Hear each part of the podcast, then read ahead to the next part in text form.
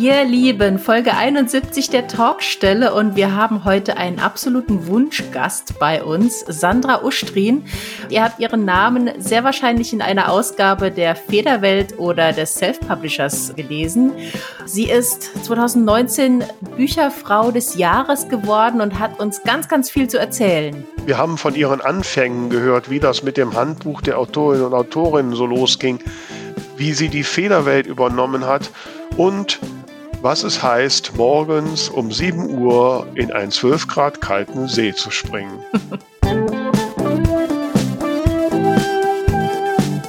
Die zwei von der Talkstelle. Der Buchbubble Podcast mit Tamara Leonhardt und Vera Nentwich.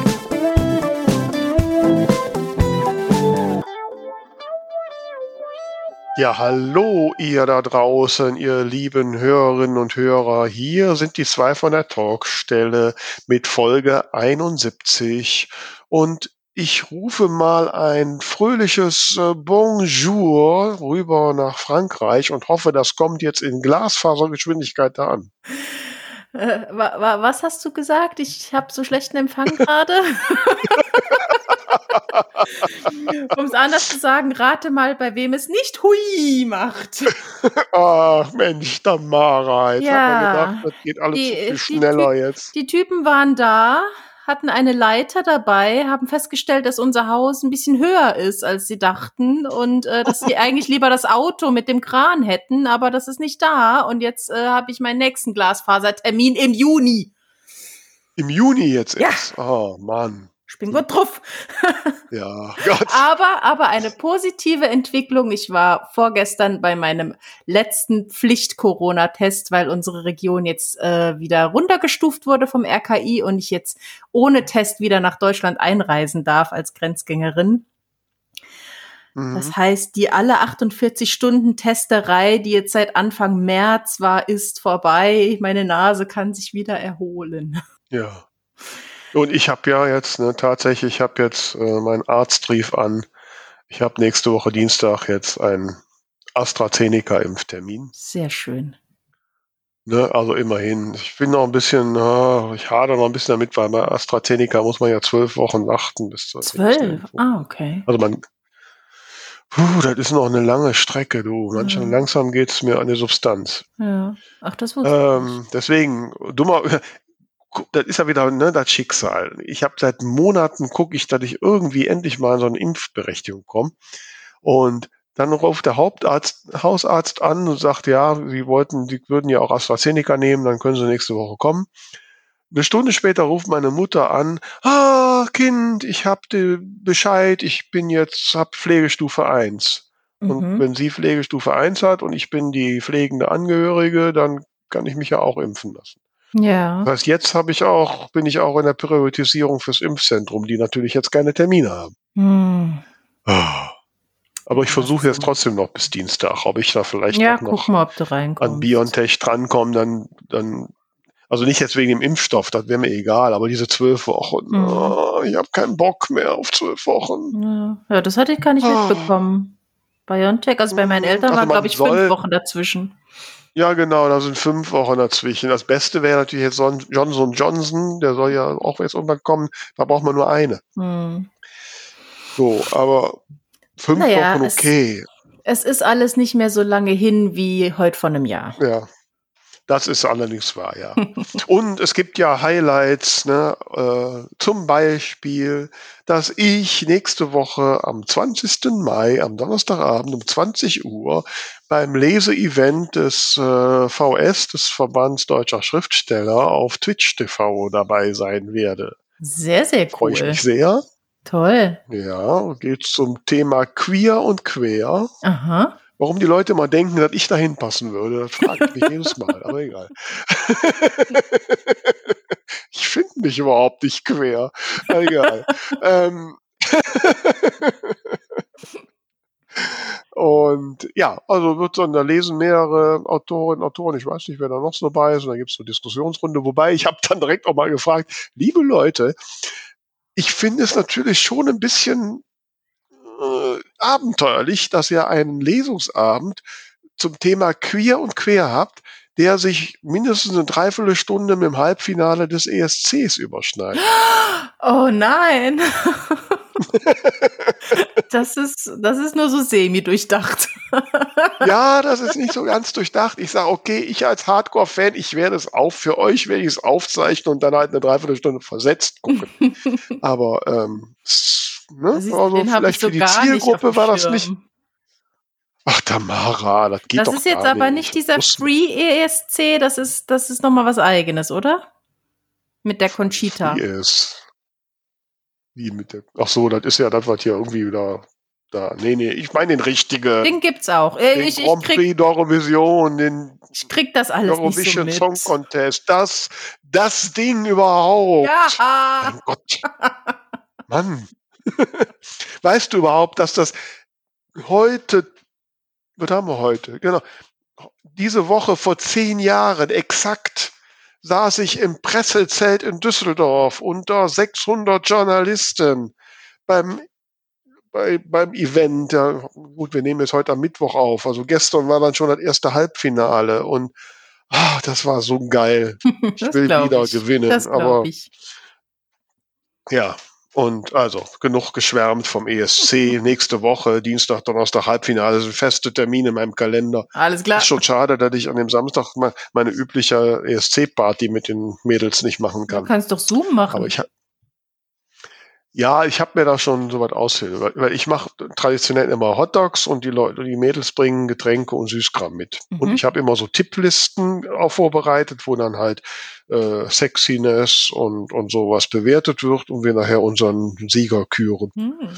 Und ja, ich habe mir da schon, habe da schon so Pläne. Okay. Ja, schauen wir mal.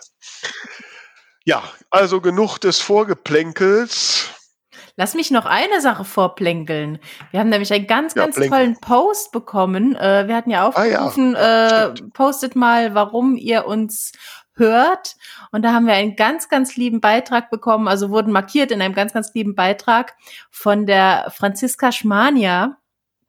Und ähm, ach, sie hat uns ja so belobhudelt. Ähm, sie hört uns immer beim Spazierengehen und ja, jetzt dürfen wir dran denken, wie sie dann mit uns im Ohr durch eine idyllische Landschaft spaziert, wo auch immer sie wohnt. Und ja, also hat uns auch gesagt, dass wir äh, interessant sind mit und ohne Gäste. Das äh, freut mich natürlich sehr, dass nicht nur wegen ja. der Gäste eingeschaltet wird. Mhm. Und ja, hat uns wärmstens empfohlen und mir ging wirklich das Herz auf. Ja, ich habe es auch gelesen. Schaut mal vorbei auf Instagram, äh, Franziska Schmania. Und zwar Schmania schreibt sich mit S-Z-M-A-N-I-A. Schaut mal bei ihr vorbei und gebt ihr mal ein Däumchen hoch oder ein, ein Herzchen ist das auf Instagram. Und auf jeden Fall, ihr anderen da draußen, ihr merkt schon, ne, wenn ihr wollt, dass unsere Herzchen aufgehen, dann schreibt doch mal auf den diversen Kanälen, warum ihr uns hört. Und äh, natürlich, ich meine, wenn ihr Kritikpunkte habt, könnt ihr die auch schreiben. Ne? Also da werden also ganz am Ende, wo keiner mehr mitliest. Ja, unter, aber wir werden schon auch gern gelobt. Ne? Also doch, doch, wir werden schon sehr, sehr gern gelobt. Ne? Ja. ja ja, schauen wir mal, ob wir diese Woche einen draufsetzen können, wobei ich bin da ziemlich sicher, weil wir haben heute, wir haben einen sehr, sehr illustren Gast. Ja, also ich muss ehrlich sagen, ich habe schon lange gesagt, lass sie uns mal einladen. Ähm, und jetzt haben wir es tatsächlich geschafft. Ich freue mich riesig drauf. Ja, wir haben heute eine Frau zu Gast, deren Name in der Autoren, Autorinnenwelt, äh, glaube ich, allen bekannt ist. Und äh, die mit ihren Medien schon ganze Generationen von Schriftstellern und Schriftstellerinnen unterstützt hat. Wir freuen uns heute, dass Sandra Ustrin da ist. Hallo Sandra. Hallo. Hallo. Ähm, wir zwei hatten ja schon mal vor ein paar Jahren, haben uns ja schon mal gegenseitig interviewt. Ich erinnere mich da sehr gerne dran zurück. Ähm, und ich finde es ja ganz faszinierend von dir so zu hören, wie sich das alles entwickelt hat.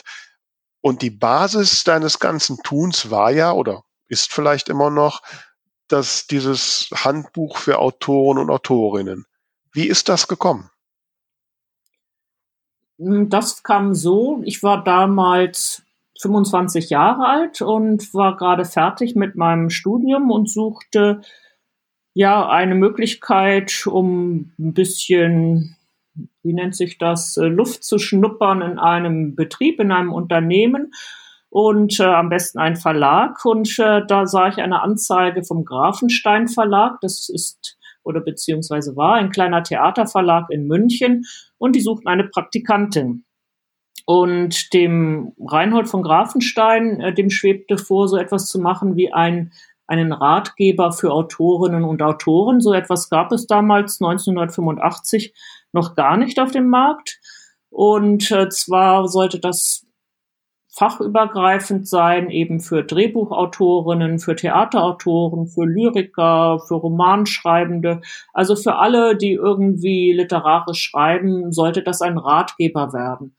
Und wir kamen dann zusammen und daraus entstand dann dieses, heutzutage heißt das Handbuch für Autorinnen und Autoren. Früher hieß das Handbuch für Autoren. Und ja, mittlerweile, also das ist 1985 gewesen, gibt es das Handbuch in der achten Ausgabe.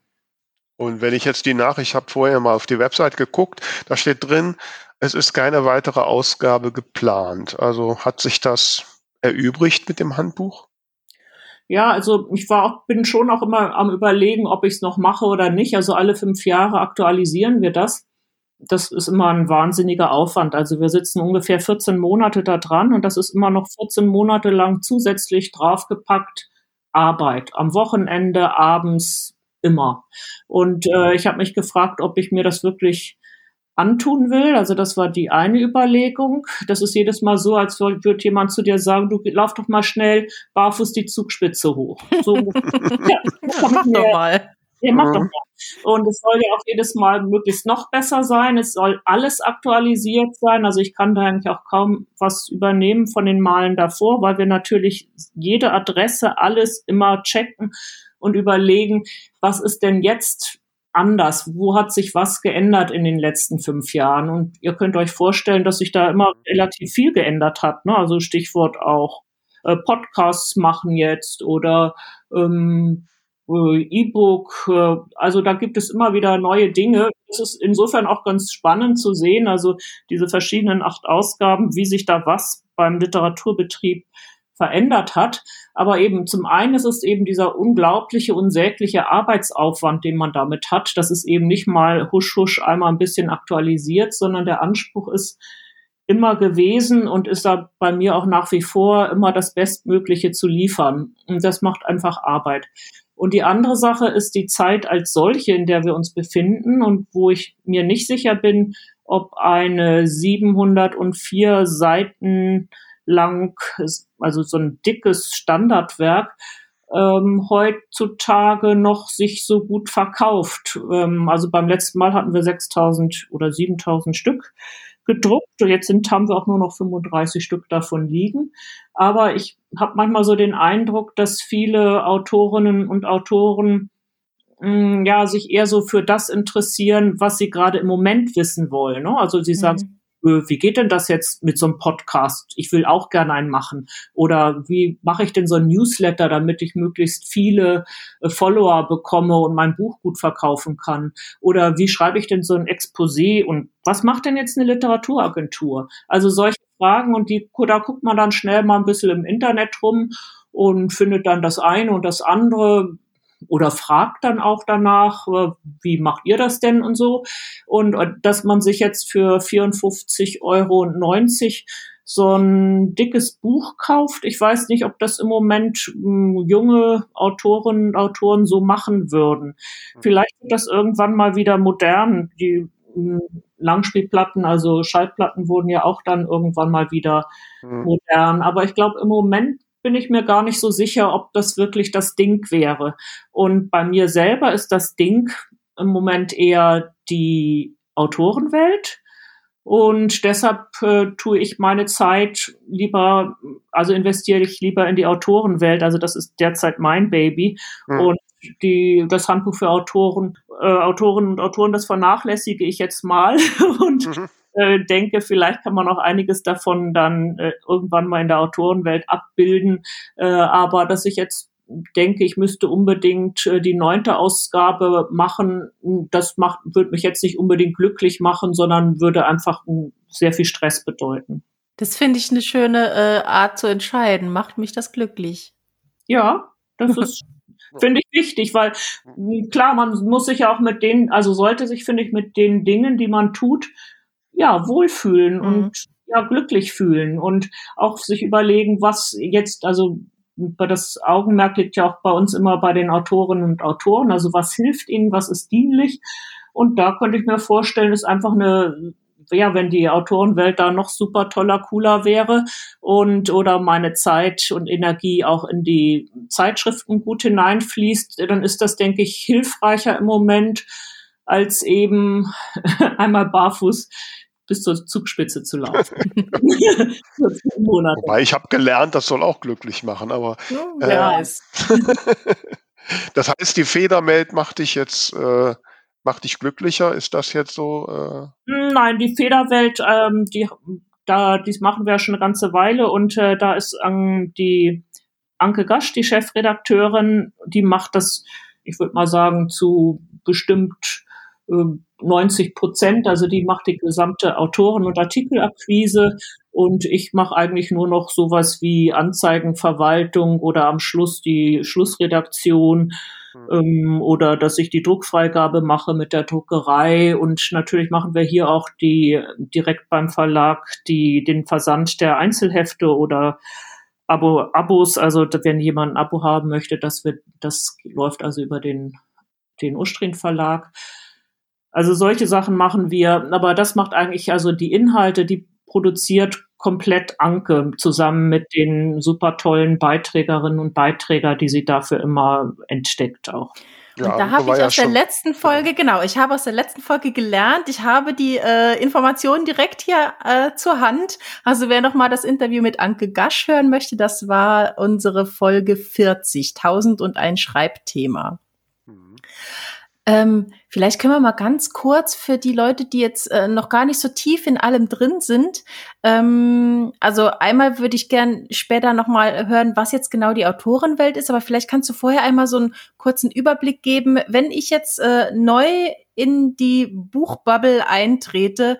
Was gibt's alles, was du für die Autoren und Autorinnenwelt äh, so auf den Markt geworfen hast? Mhm. Also ich fange tatsächlich dann einmal an bei dem Handbuch für Autorinnen und Autoren. Wie gesagt, da gibt es noch, ich glaube, 34 Stück, aber ich bin auch am überlegen, ob ich es nicht im Anschluss daran ähm, für wenig Geld irgendwie einfach als E-Book dann online stellen soll. Was nämlich super schön dran ist, ist zum Beispiel der unglaublich gut gemachte, kommentierte äh, der, also der Kommentar zum äh, Normvertrag, den gibt es nirgendwo sonst, also auch nicht mhm. Internet oder sonst wo. Also ein derart akribisch Wort für Wort kommentierenden eben Kommentar zum Normvertrag, also Normvertrag zum Abschluss von Verlagsverträgen, gibt es sonst nie nirgendwo. Und das finde ich ist einfach super, wenn jemanden, äh, also eine Autorin meinetwegen einen Verlagsvertrag unterschreiben soll ähm, und sich nicht sicher ist, was jetzt die einzelnen Begriffe da drin zu bedeuten haben, dann kann sie quasi in unserem Handbuch sehen, ähm, was das alles zu bedeuten hat und wo sie auch nachbessern kann und was welche Honorare üblich sind und sowas alles. Also insofern finde ich, ist, bin ich nach wie vor von diesem Handbuch auch sehr überzeugt, weil ich denke, so ein so einen Kommentar zu haben, das ist einfach Gold wert. Schon alleine dafür lohnen sich diese 54,90 Euro. Ähm, also ja, ist einfach toll, finde ich. Äh, man kriegt auch einen super Überblick, weil man einfach sieht, aha, es gibt also Literaturagenturen, aha, es gibt äh, Literaturzeitschriften, welche gibt es denn? Also es ist ganz viel, dieser Literaturbetrieb wird einfach vorgestellt. Und ich stelle so oft fest, wenn ich irgendwo auf Facebook oder sonst wo bin, wenn da eben Newcomer fragen, ja, wie geht denn das oder dies, dann denke ich manchmal komisch, dass heute gar nicht mehr üblich ist, sich einfach mal ein Buch zu kaufen. Ich denke immer, kauft euch doch einfach mal ein Buch, da steht das alles drin. aber äh, da werden immer wieder dieselben Fragen gestellt. Ja, das stimmt. Ja. Tja, also ich frage mich immer, ob jemand, der, was weiß ich, das Metzger äh, Handwerk erlernen will oder sonst was, ob die dann auch so resistent da wär, dagegen wären, sich Fachliteratur einfach Naja, ähm, das andere, das gleiche kann ich eigentlich auch sagen zu den beiden Fachzeitschriften, die wir rausbringen. Also die Federwelt ja sechsmal im Jahr, also alle zwei Monate. Und den Self-Publisher viermal im Jahr.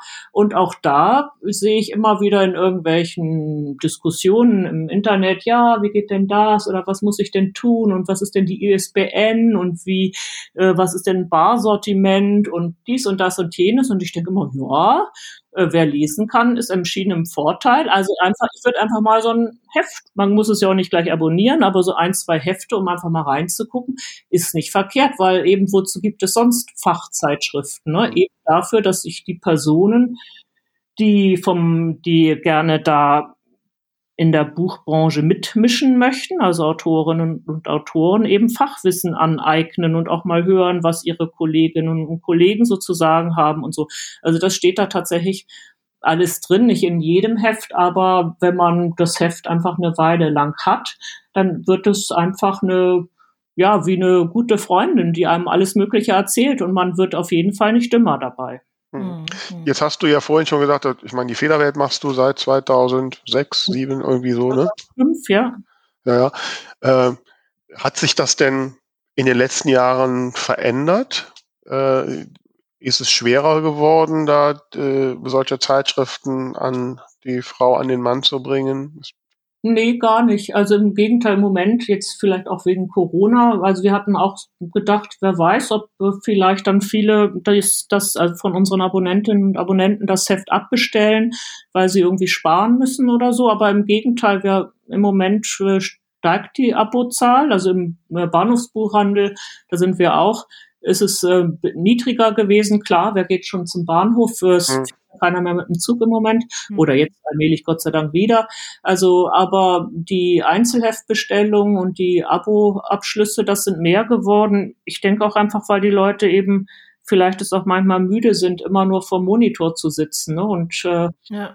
gerne auch mal wieder was, also gerade Autorinnen und Autoren sind ja sehr papieraffin, auch äh, gerne mal wieder was in der Hand haben, was raschelt und was man auch mit in die Badewanne nehmen kann oder äh, draußen, wenn man unterwegs ist, unterm Baum lesen kann oder so. Also äh, da haben wir keine Probleme. Nee, das, ich glaube, die Autorinnen und Autoren sind auch eher ein bisschen konservativ, was sowas angeht. Also ähm, die haben immer noch ganz gerne Zeitschriften. In welchen Auflagen erscheinen diese Zeitschriften? Darf ich das so mal fragen? 4000 pro Ausgabe, also 4000 Exemplare. Oh, sind ja schon ein paar. Mhm. Also beim, beim Self-Publisher, da haben wir auch mit dem Self-Publisher-Verband eine, mhm. ähm, eine zusammen, also so, ein, so eine Übereinkunft. Das ist, da ist der Self-Publisher-Verband der Herausgeber und hat deshalb auch immer im Heft eine Doppelseite mit wo er quasi Informationen über den Verband äh, immer schreibt, also darüber informiert, was geplant ist und was sie machen. Und ähm, die, die Mitglieder vom Self-Publisher-Verband bekommen das Heft dann auch immer gratis, also die haben Gratis-Abo quasi über den mhm. Genau. Und äh, das finde ich ist eine super Kooperation, das läuft auch gut.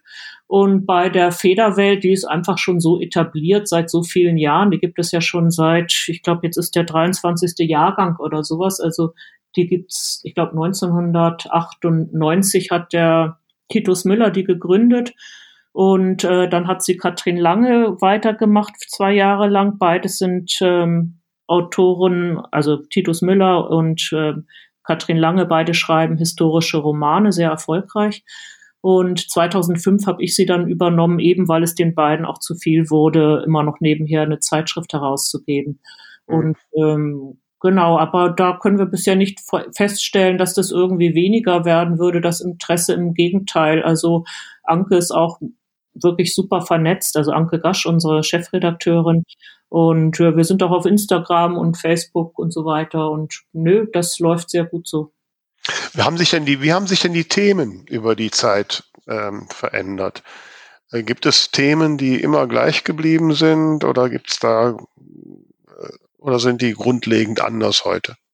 Also bei der Federwelt sind es natürlich auch immer Schreibthemen mit dabei. Ne? Also was weiß mhm. ich, mache ich irgendwas spannend oder die Zeit, wie kann ich die raffen oder dehnen oder äh, also da gibt es ja alle möglichen Tools quasi, wie man als Autor ja erzählt und dass äh, sowas immer wieder vorgestellt wird auch, das ist klar. Es gibt auch Interviews von äh, also mit Autorinnen und Autoren, die irgendwas geschafft haben. Manchmal kriegen wir da auch die Kritik ja, warum macht er immer nur welche, die, die irgendwas geschafft haben?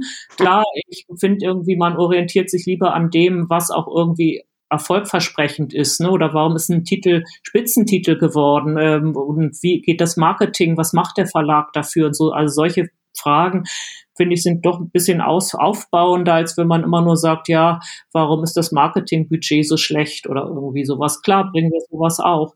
Ähm, die die Themen, das orientiert sich finde ich lustig eigentlich auch so ein bisschen auch an der Anke, also an der Anke Gasch. Die hatte eben anfangs, äh, sie war, es kam war auch eben Autorin oder beziehungsweise wollte schreiben und wir kamen zusammen. Sie ist jetzt seit, glaube ich, 2000 und muss ich direkt mal überlegen. Also jedenfalls etliche Jahre schon, ich, mir kommt es vor wie immer, aber das stimmt natürlich, etliche Jahre dabei. Und anfangs weiß ich noch, dass ich so sagte, ja, mach doch mal einen Artikel über die VG Wort oder so. Also da haben wir uns auch viel mehr noch abgestimmt und äh, weil eben Anke noch nie auch Zeitschrift gemacht hatte. Ne? Und mhm. aber super schnell gelernt und eben bei sowas wie VG Wort sagt sie, oh nö, das ist so dröge, muss ich das wirklich? Oder irgendwie so kulturpolitisches oder sowas, ach nö, äh, und so. Ich mache lieber irgendwie diese Schreib Schreibthemen, das ist das, was mich interessiert. Dann habe ich so innerlich gedacht, na ja, ist ja auch in Ordnung, dann arbeitet sie jetzt erstmal für sich die Schreibthemen ab und irgendwann wird ihr das vermutlich langweilig und dann wird auch für sie was für die VG Wort ist und diese anderen Dinger. Und genauso war es. Also sie ist, das finde ich immer das Tolle an Anke, wie aufgeschlossen sie ja, also sie will immer auch was Neues machen und auch neue Leute kennenlernen und in den Verlagen mit äh, den Lektorinnen und den Herstellern und allen möglichen äh, zusammenarbeiten. Sie will also ihr Ansinnen ist es genau wie bei mir auch, das Beste aller möglichen Hefte zu machen. Und jedes Mal staunen wir immer wieder und sagen, boah, das ist diesmal wirklich eine super Ausgabe. Und wir sind ganz verliebt in das ganz aktuelle Heft, weil wir immer denken, boah, ist das wieder toll. Ne? Also Schön. ja, es ist so wie Schwarzbrot. Man kann, sie denkt richtig, jetzt da kann ich echt was draus lernen. Also wenn ich Autorin wäre, ne? Und so viel Input und Impulse. Also wir wollen ja irgendwie auch ja Impulse geben, so dass die die Leserinnen und Leser sich eben alle zwei Monate schon drauf freuen und denken, wow, was gibt es jetzt wieder Tolles? Ne? Und mhm. ähm, ja, und das, da ist Anke, ich bin immer wieder glücklich, dass wir zueinander gefunden haben, weil sie ist da genau die richtige Frau. Sie ist einfach klasse. Also ich kann, könnte mir keine bessere Chefredakteurin vorstellen als sie. Sie ist auch pünktlich und sie ist super gut im Umgang mit den Autorinnen und Autoren. Da geht es ja auch darum, die Texte, also die Beiträge zu redigieren und sie ist da super feinfühlig. Ich bin da manchmal, glaube ich, viel ruppiger oder so. Ist, ja, und sie ist so, ja, sie ist einfach toll im Umgang. Es wird mir auch immer wieder von den Autorinnen und Autoren, mit denen sie da zusammenarbeitet, bestätigt. Und ja, das also ihr, selber, ja. Also ihr werden jetzt die Ohren klingeln. Ja, also ich habe, ich habe äh, auch, ich glaube, unsere Folge auch in sehr guter Erinnerung. Die hat auch großen Spaß ja. gemacht und wir werden das sicherlich auch mal irgendwann wiederholen. Ähm, also man merkt ja auch schon doch, da, dass du da mit Herzblut dran bist und du hast ja vorhin jetzt so von deinem neuen Baby gesprochen. Mhm. Ähm, aber bevor wir über das neue Baby reden, machen wir mal kurz unseren Werbebreak. Ding, ding, ding, ding. Bevor wir also weiter mit der beeindruckten Sandra Uschkin reden, haben wir hier unseren Werbebreak.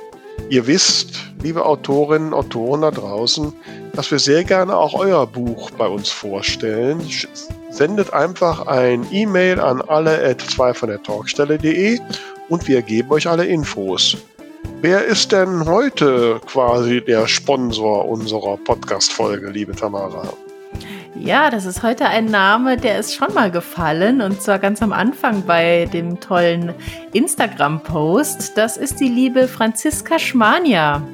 Aha. Und wir stellen heute ihr Buch vor, Eva Herrschaft. Ähm, das ist eine Dystopie und zusammen mit Martha Anarchie ist es Teil der Selvia-Reihe. Da sind jetzt schon mal ganz viele Namen in den Raum geworfen. Ja. Also das sind zwei Bücher, die zu einer Reihe gehören. Allerdings sind beide in sich abgeschlossen und können unabhängig voneinander in beliebiger Reihenfolge gelesen werden. Und heute stellen wir, wie gesagt, den Teil Eva Herrschaft vor. Und ich erzähle dir mal, um was mhm. es geht. Ja. Wobei Eva Herrschaft klingt schon verlockend. Ja, ich habe jetzt auch noch gar nicht, ich habe auch noch gar nicht vom Cover erzählt. Äh, das sieht nämlich total cool aus. Ähm, ja. Machen wir es noch ein bisschen spannender. Also das ist ja alles in so einem Smaragdgrün gehalten, ein bisschen duster, weil wie gesagt, es ist eine Dystopie. Und wir sehen eine äh, Dame von hinten in grünem Kleid mit wallendem rotem Haar.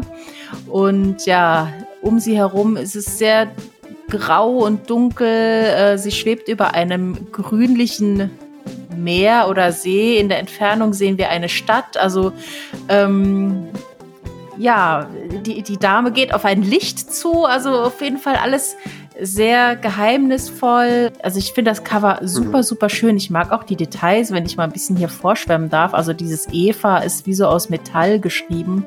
Also auf jeden Fall ein sehr, sehr anregendes Cover. Und in der Geschichte geht es um Folgendes. Es war besser, als ich von alledem nichts wusste. Leichter. Jetzt warte und bange ich. Vor 200 Jahren hat die Insel Selvia sich vom Festland abgeschottet.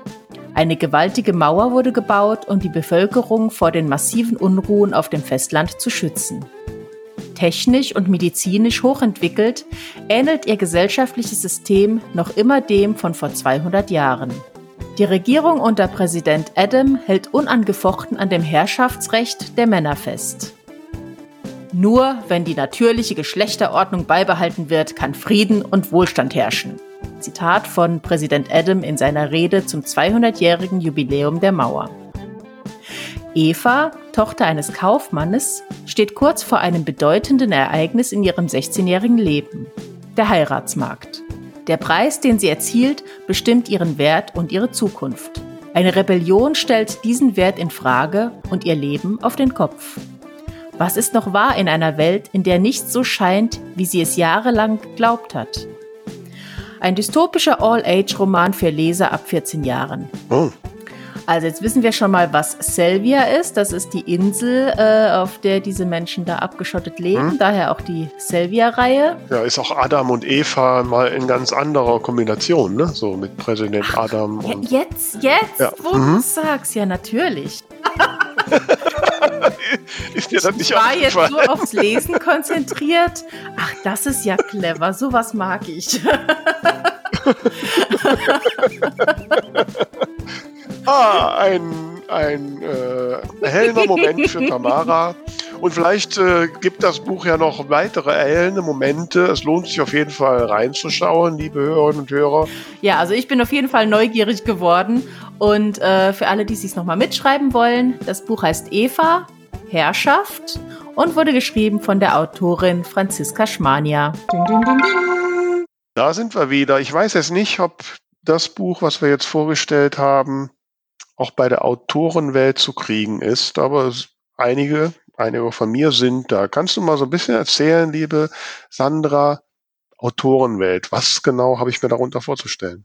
Also wenn du gehst auf autorenwelt.de, dann ist das zum einen erstmal eine Plattform und da kann sich jede Autorin, aber auch jeder Illustrator oder alle, die in der Buchbranche tätig sind, auch Testleserinnen. Also man muss gar nichts unbedingt mit dem Schreiben selber auch zu tun haben oder mit dem Herstellen und Verbreiten von Büchern, also auch Testleserinnen zum Beispiel, können sich dort ein Profil erstellen, einen Account machen, das ist kostenlos. Das sind jetzt, glaube ich, über 10.000. Ich müsste mal wieder raufgucken. Also über 10.000 sind es auf jeden Fall, die es gemacht haben.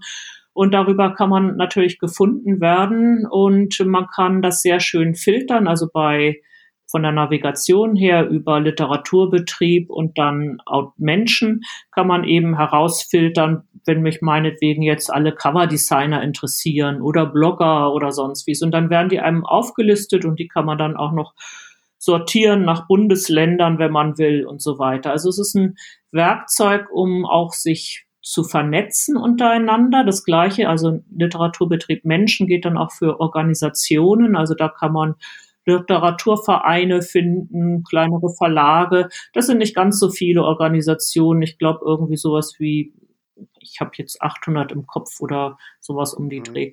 Ähm, dann gibt es da auch die Förderung, also Literaturpreise und Stipendien, die man da sich heraussuchen kann.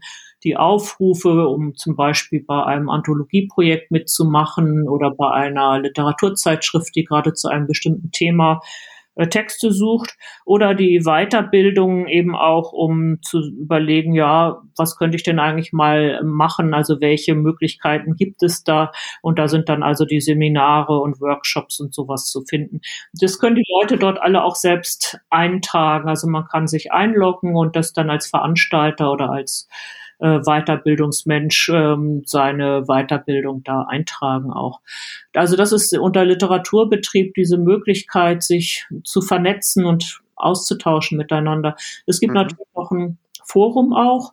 Es gibt da den Bereich Impulse, das ist quasi unser, unser Blog, äh, wo wir auch Beiträge aus der Federwelt und aus dem Self-Publisher zum Teil mit reinstellen.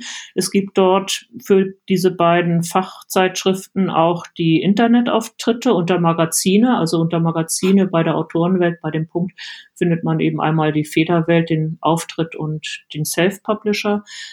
Ähm, was gibt es äh, noch? Ja, und also das ist diese Seite im Hintergrund ist so ein Drupal Content Management System, das ist die Autorenwelt.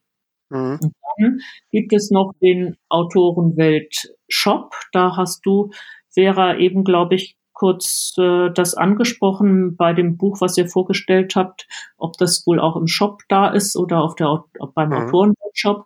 Das ist quasi angeschlossen an die Autorenwelt eine Buchhandlung, eine Online-Buchhandlung, die wir betreiben.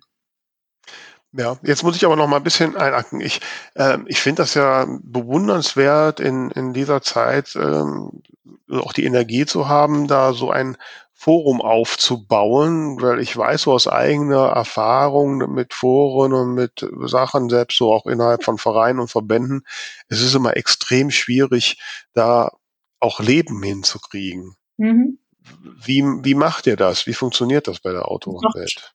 Das macht tatsächlich der Dirk Eikenhorst. Der ist einfach, ja, finde ich super, dass der sich darum so kümmert. Also der managt tatsächlich das Forum bei uns und wir gucken da zwar auch immer mal rein, aber er ist derjenige, der da zu 99,9 Prozent die Hauptarbeit leistet bei alledem.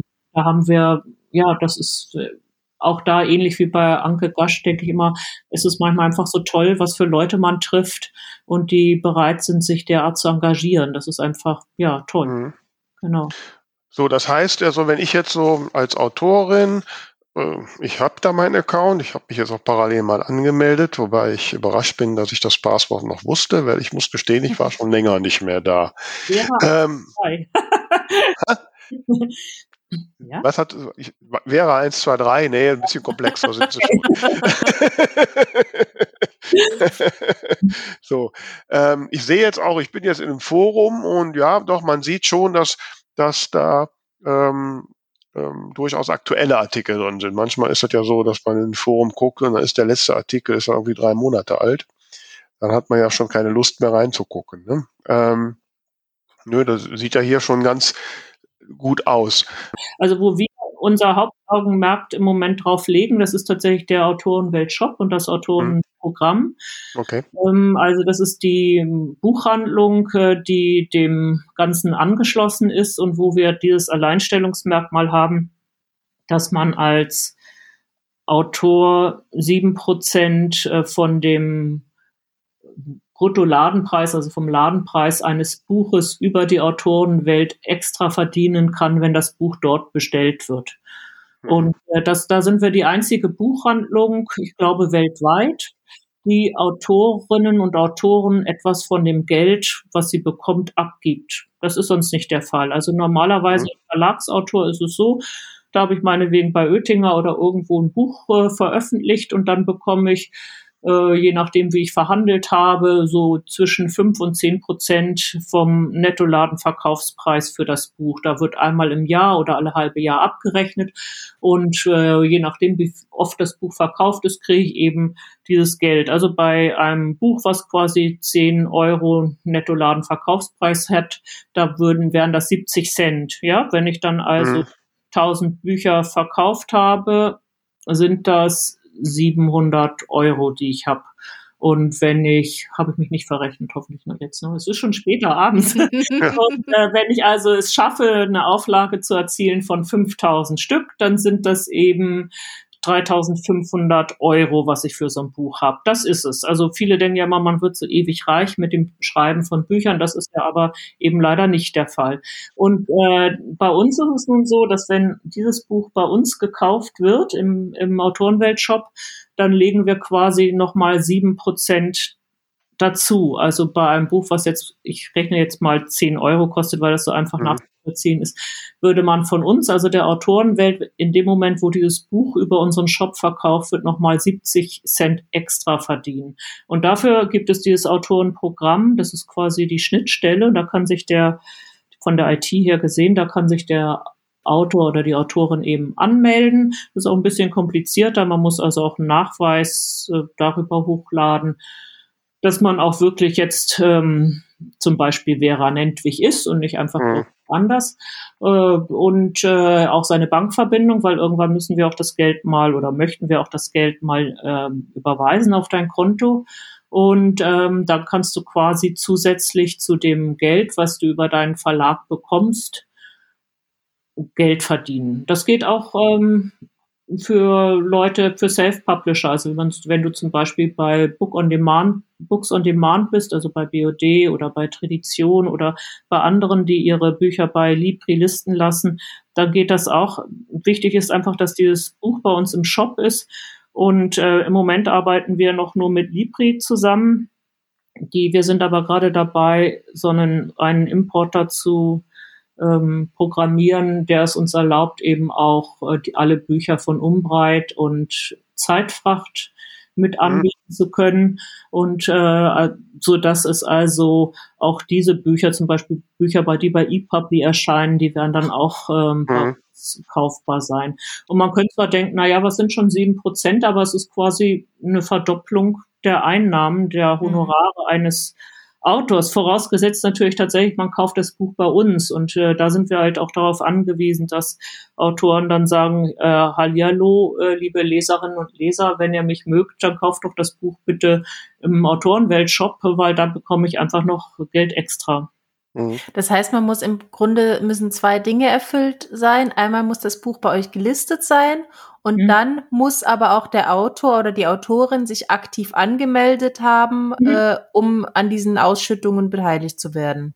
Genau, also es muss äh, bei Libri gelistet sein, ne? weil wir bilden mhm. quasi im Moment den Libri-Katalog ab. Also nicht bei uns, sondern die Bücher, manchmal ja, fragen genau. uns auch Autoren nicht, wie kommen sie denn dazu, einfach mal ein Buch zu verkaufen? äh, dann müssen wir sagen, ja, ähm, haben Sie ein bisschen Zeit, dass wir Ihnen einmal den Buchmarkt erklären? ja, weil es ist eben so, Buchhandlungen verkaufen nun mal Bücher und irgendwie auch eine mhm. stationäre Buchhandlung irgendwo äh, in München äh, fragt jetzt nicht jedes Mal den Autor, ob sie jetzt auch das Buch von ihm verkaufen darf. ja, das ist einfach so. Äh, aber das muss man manchen tatsächlich auch erst erklären, weil die sind dann irgendwie empört, dass wir einfach ihr Buch da verkaufen. Okay. Und, ähm, ja. Wobei wir müssen jetzt mal auch so für, für jetzt für die Self-Publishing müssen wir jetzt noch mal ein bisschen ähm, auch noch mal sortieren. Du hast das ja vorhin schon mal angesprochen. Libri ist ja einer von den drei ähm, großen Barsortimentern, also mhm. Großhändlern, die wir haben. Und äh, BOD oder Books on Demand ähm, vertreibt Bücher über Libri, die hängen ja auch zusammen. Mhm. Äh, andere Dienstleister wie Tradition und so machen das auch. ePubli, Neobooks macht es nicht. Ne? Nee, die sind bei Zeitfracht. Mhm. Die sind bei Zeitfracht mhm. und Umbreit. Mhm. Äh, und, äh, und natürlich auch, wenn ich Bücher jetzt nur, ich weiß nicht, über KDP Print drucken lasse, sind es natürlich auch nicht bei Libri und können auch nicht in euren Shop.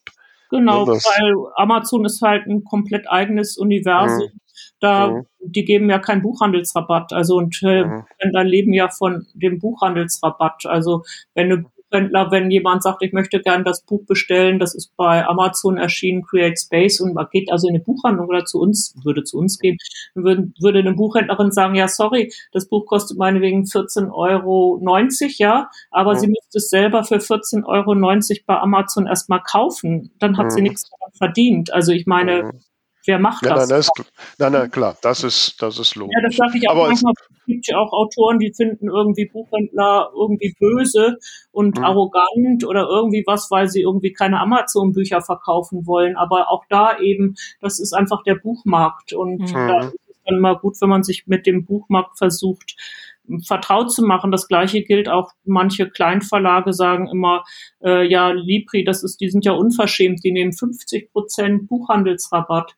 Ja, das ist, finde ich, das ist eben nicht unverschämt, wenn man weiß, wie der Buchmarkt funktioniert, nämlich dass eben zwar Libri, also das Barsortiment der Großhändler für 50 Prozent ein Buch kauft vom Verlag, aber da steckt sich dann ja diese 50 Prozent nicht in die, in die Tasche eben, sondern er gibt nochmal 30 oder mehr Prozent ab an den stationären Buchhändler, wenn er das also weiterverkauft. Also bleiben ihm, wenn es hochkommt, meistens so 20 Prozent davon. Und von diesen 20 Prozent lebt eben der Großhändler. Und der Buchhändler lebt von den 30 Prozent und der Verlag ungefähr von 50 Prozent. Also so ist das quasi aufgeteilt. Weil es gibt ja feste Ladenpreise, da kann man nicht einfach als Buchhändlerin sagen, ach nö, äh, mit einem 10-Euro-Buch mache ich eigentlich nur Minus, so ist es nämlich tatsächlich, äh, sondern ich äh, verkaufe das jetzt mal für 18 Euro. Das geht, weil wir eine Buchpreisbindung haben. Ja, klar. Mhm.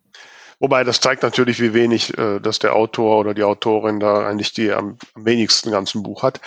Ähm, Nee, ja, das kann man jetzt nicht so sagen. Also wer angenommen, er kriegt meinetwegen acht Prozent oder zehn Prozent vom Nettoladenverkaufspreis. Ja. So viel bleibt also pro Buch jedenfalls nicht beim, ähm, beim Verlag in der Regel hängen, also von diesen 50 Moment, nee, nee, nee. 10 Prozent vom Nettoverbuchspreis sind im Regelfall, wenn wir von 50 Prozent ausgehen, 5 Prozent vom Bruttobuchpreis und der Verlag verdient mehr als 5 Prozent.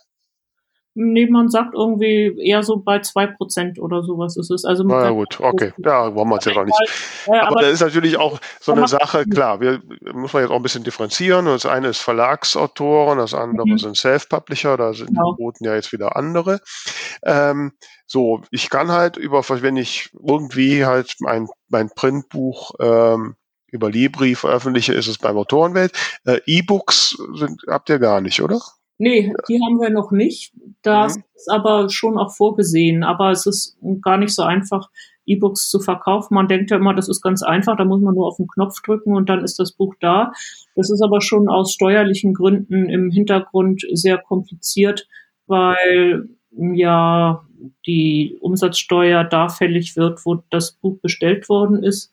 Also wenn es jetzt in was weiß ich, Australien verkauft wird oder sonst wo, dann also muss man gucken, wie da der Mehrwertsteuersatz ist. Also das ist jedenfalls komplizierter, als man gemeinhin denkt, E-Books mhm. zu verkaufen. Deshalb tun das auch eigentlich nur die sehr großen Online-Shops. Mhm. Jetzt ist es ja so, okay, mein Buch, nehmen wir mal an, also mein Buch ist ja da, also zumindest die, die auch noch bei Libri aktuell sind, mhm. die schmeißen ja relativ schnell die alten Titel raus. Ähm, ne? Also das heißt, von mir ist jetzt gerade noch äh, mein letzter Krimi da. Die mhm. davor sind alle schon wieder raus, äh, was natürlich auch ärgerlich ist. Ähm, so, das heißt, ich kann jetzt, wenn, wenn ich irgendwo äh, Leser und Leserinnen interessiere und denen einen Link anbiete, könnte denen halt den, den Autorenwelt-Shop Link anbieten, weil der mir halt sieben Prozent mehr mhm. bringt. Ähm, so, jetzt muss ich ja sagen, also die meisten Leute kaufen meine Bücher nicht über die Links, die ich ihnen gebe, sondern weil sie mich halt in irgendwelchen Shops suchen.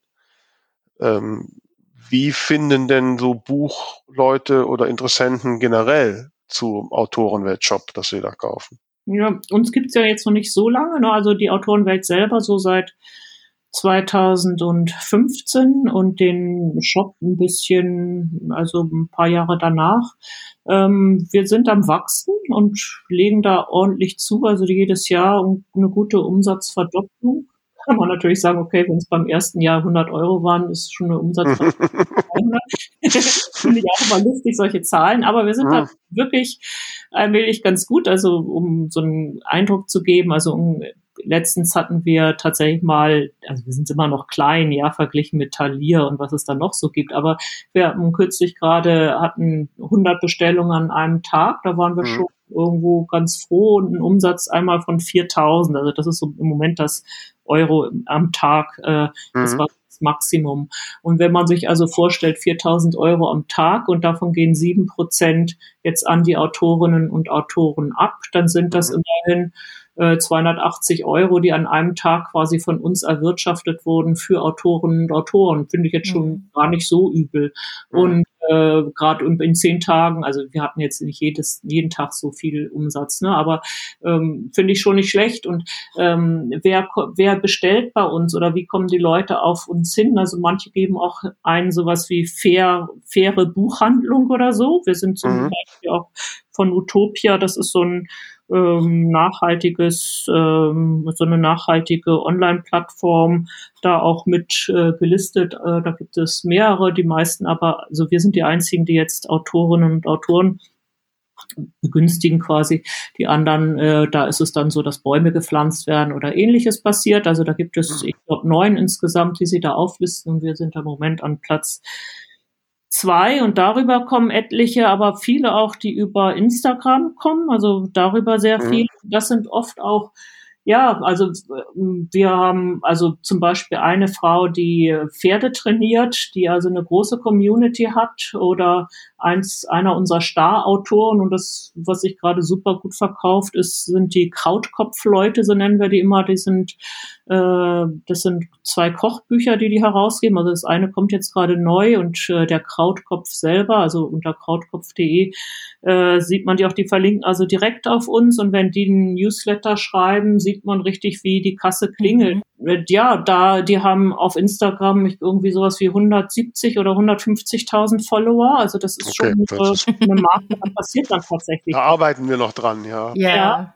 Und Gib uns noch ein paar Wochen. und, und, äh, und die zum Beispiel haben auch den anderen Leuten aus dem Verlag und dem Verlag selber haben auch gesagt, hey, äh, wir machen da über den, den Autorenweltshop super Umsätze, meldet euch doch da auch mal an. Also die Mhm. empfehlen uns da auch tatsächlich weiter.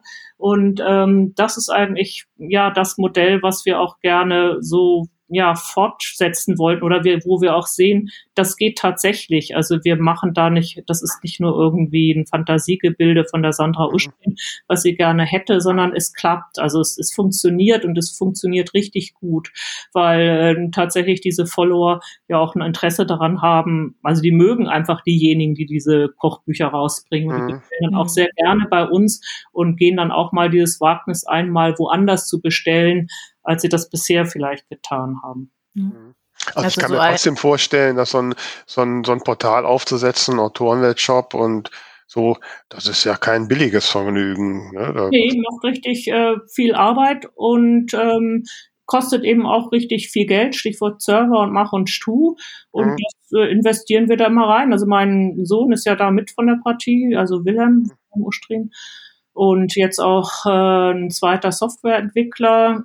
Wir glauben daran, dass das möglich sein wird, äh, da was Tolles aufzuziehen. Und auch bei der Autorenwelt selber, also jetzt die Drupal-Seite meine ich, also autorenwelt.de, nicht den Shop oder nicht das Autorenprogramm, da kann man natürlich auch viel, viel mehr machen und wir planen da auch die Seite komplett neu aufzusetzen und da auch ein paar Dinge aus dem Hut zu zaubern.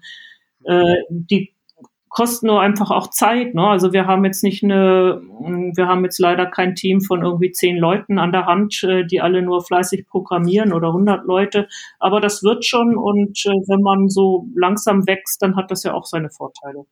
Also ich muss echt sagen, ich finde es ganz toll, so zuzuhören, mit wie viel Leidenschaft du über deine Vision äh, erzählst.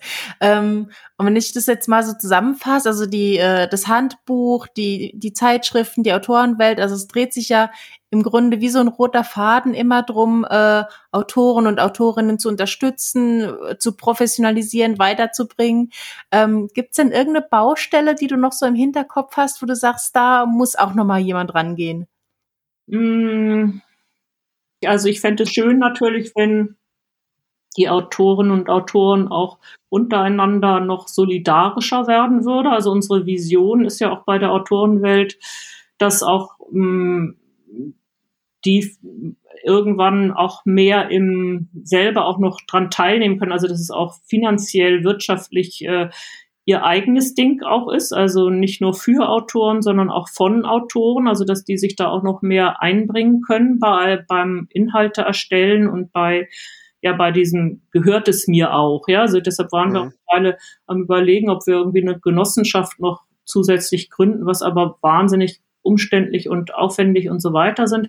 Wir sind im Moment gerade immer noch dabei. Das hat sich länger also zieht sich länger, als wir ursprünglich dachten, äh, das eben im Verantwortungseigentum zu machen, die gesamte Autorenwelt. Da sind wir gerade dabei. Das ist so eine neue Organisationsform, weil im Moment ist es quasi so, also bei Startups, ja, wenn man, äh, wenn man ein Startup hat, wir hatten anfangs gedacht, wir seien ein Startup, als wir das machten, äh, stellten dann aber fest, nee, wir wollen ja gar nicht verkaufen. Also wir wollen nicht das Ding nachher irgendwann, wenn es richtig gut läuft, für was weiß ich, eine Million verkaufen. Das ist nicht unser Ziel. Und so, dass dann irgendwer dann sagt, na ja, sieben Prozent, ähm, das ist uns jetzt eigentlich zu viel, reichen ja auch drei oder so. Ne? Also das mhm. wollen wir eben nicht.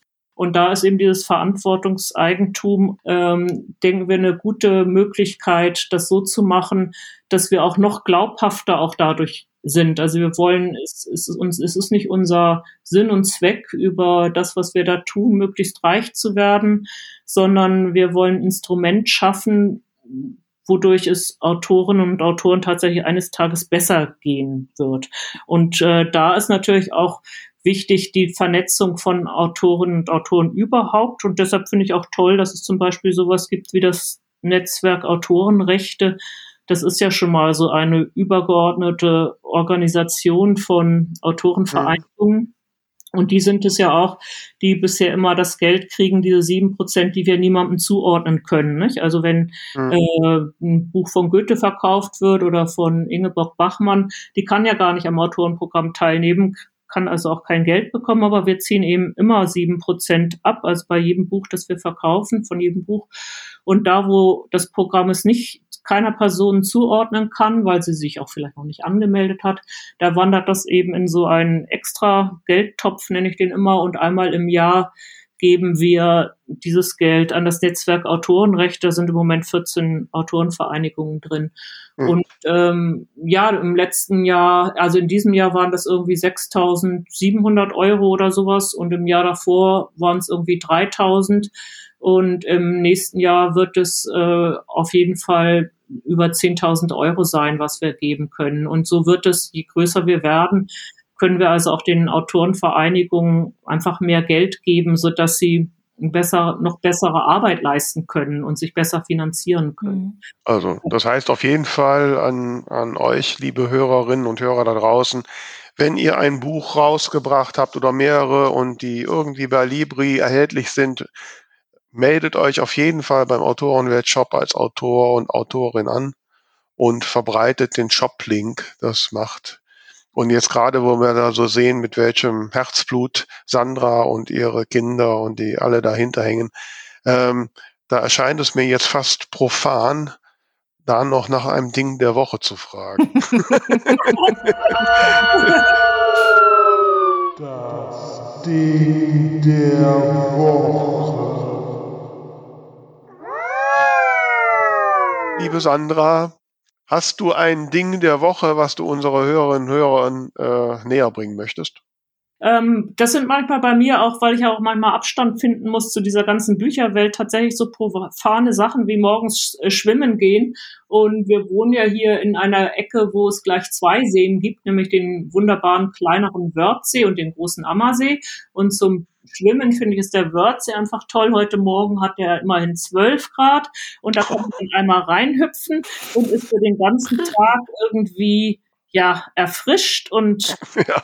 da und wow. äh, es ist einfach richtig richtig schön und ich genieße das immer wieder und ich kann auch jedem nur ja, raten, also wenn man irgendwas hat, was einem so richtig gut gefällt, das auch äh, zu machen. Oder wir war, wohnten ja früher noch in München und hatten überlegt, einen See, dass, wenn wir an die Seen ziehen könnten, das wäre einfach schön. Und das habe ich auch nie bereut. Das ist einfach grandios. Morgens in der Früh, also gerade in der, so um sieben Uhr, ist der See einfach ein Traum. Ein, ein Traum. Und äh, da einmal reinzuspringen, was weiß ich, 30 Züge machen, wieder zurück, ist grandios. Also sowas begeistert mich auch.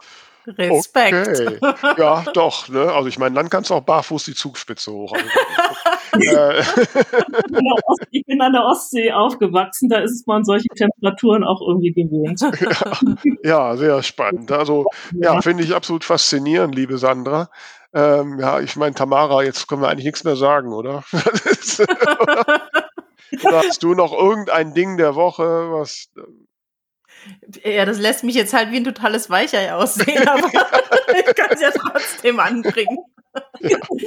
Nein, es ist einfach schön, das hat gar nichts mit Weichei zu tun. Man, man, also wenn ich dann mit dem Fahrrad wieder zurückfahre, wird einem ja auch wieder irgendwie warm dabei. Es ist einfach so ein, ja, es ist die totale Erfrischung. Es ist einfach. Schön. Ja, kann ich mir vorstellen. Und danach ist man definitiv wach. Das ist wohl ja, das auch. Ja. Tamara, was hast du denn dann?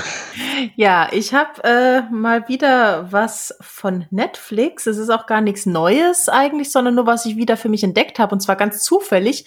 Ich habe mit einer Bekannten über den äh, Titelsong gesprochen, den ich wahnsinnig schön finde und habe gedacht, jetzt will ich mal wieder in diese Serie reinschauen. Du kennst die bestimmt, The Ranch. The Ranch? Nee. Ja. Nein. Oh, das ist ganz toll. Also ähm, da ist einmal der Ashton Kutscher spielt da mit als Hauptfigur und äh, wen ich sehr, sehr, sehr liebe, Sam Elliott, den habe ich damals in der Verfilmung vom Goldenen Kompass zum ersten Mal gesehen. Und spielt im Grunde äh, auf einer Ranch, Überraschung. Mhm. und äh, ja, es sind zwei Brüder und ihr Vater und die führen halt diese Ranch und ähm, es ist halt eine Sitcom äh, mhm. von Netflix ähm, produziert und ich mag halt diesen Humor unter diesen Brüdern mit diesem schrulligen alten Vater. Ähm, also die werfen sich nur irgendwelche Beleidigungen an den Kopf und ich finde ja, wenn man zu jemandem sagt, du Arsch, ist das eine viel schönere Liebeserklärung. Okay. Das, das ist einfach oh, genau. Das mhm. ist genau mein Humor. Ich mag das und ich bin jetzt auch gerade so am überlegen. Ich glaube, du warst bei uns nicht im Garten, aber kennst ja unser Haus und ähm, hinten die Veranda, die ist auch wirklich so, wie man das von so amerikanischen äh, Filmen oder so kennt, wenn die abends auf der Veranda sitzen. So ähnlich ist es bei uns auch. Und ich glaube, ich muss da jetzt ein bisschen Ranch-Feeling reinbringen. Also, also sobald wieder möglich ist, ich habe nächste Woche meinen ersten Impftermin, Tata. Ja, ja dann äh, irgendwann komme ich auf deine auf deine Rennterrasse. Geben bei Netflix. Ähm, da bin ich drauf gekommen durch ähm, die Christina Maria Schollerer, die im Self-Publisher im Juni-Heft im letzten Juni was über K-Dramen geschrieben hat, also koreanische Dramen. Und daraufhin habe ich mir da auch etliche zu Gemüte geführt und die sind einfach genial. Also Stichwort K-Drama bei Netflix, also koreanische Dramen, die sind immer mit Untertitel Deutsch. Sie sind zum Teil, die sind so anders zum Teil als unsere Sachen. Mhm. Das ist echt ein, echt cool. Okay. okay. ja, auch spannend. Ja. Ja, super. Und wie schaut's bei dir aus? Ist dein Impftermin dein Ding der Woche? Nö, nö, das ist erst nächste Woche und äh, nee, mein Ding der Woche ist ganz eindeutig, dass ich jetzt äh, wieder die große Titelsuche gestartet habe. Ne, weil ich habe ja immer, äh, ich habe jetzt meinen meinen neuen Krimi in, im Lektorat und jetzt ist halt die Entscheidung, ich muss jetzt die, die, die Titelentscheidung treffen und das ist bei mir immer der Horror. Okay. Ich ver, verfalle da immer in eine Komplexitätsfalle. Jetzt ist das ja auch noch der, der sechste Teil einer Reihe. Da hat man ja den Anspruch, dass der ja so irgendwie zu den Reihentiteln passt. Das engt natürlich die Auswahl noch mehr ein. Äh, ich kenne natürlich irgendwie zu viel von der Geschichte, um dann auch irgendwie locker zu sein. Man darf ja jetzt nicht alles in, in den Titel hauen oder eigentlich muss man gar nicht unbedingt was in den Titel hauen. ähm, ja, also ich habe dafür dann, ich mache dann immer so Umfragen und binde meine Leserinnen und Leser und Abonnenten und alle, die ich kriegen kann, ein. Und das habe ich gerade heute gemacht und gibt es einen Artikel auf meinem Blog und eine Umfrage, wo jeder so jetzt äh, seine Meinung und auch Ideen abgeben kann. Und ich habe heute schon einen ganzen Stapel bekommen, auch äh, wirklich, glaube ich, ein paar ganz gute. Und im, im, zweiten Phase werde ich dann so meine Favoriten zur Auswahl stellen. Mhm. Ja, und da hoffe ich natürlich, da hoffe ich dann, dass meine, dass alle Hörerinnen und Hörer da natürlich noch fleißig ihre Meinung abgeben. Ich bin ja gespannt, ob mein Vorschlag es in die zweite Runde schafft. Ja, wir schauen mal. Liebe Sandra, es war absolut äh, beeindruckend und ähm, Ähm, ich zittere jetzt schon, wenn ich dran denke, ich müsste morgens hier in meinen Teich springen. Ähm, du würdest es lieben, Vera. ja, ich mal schauen.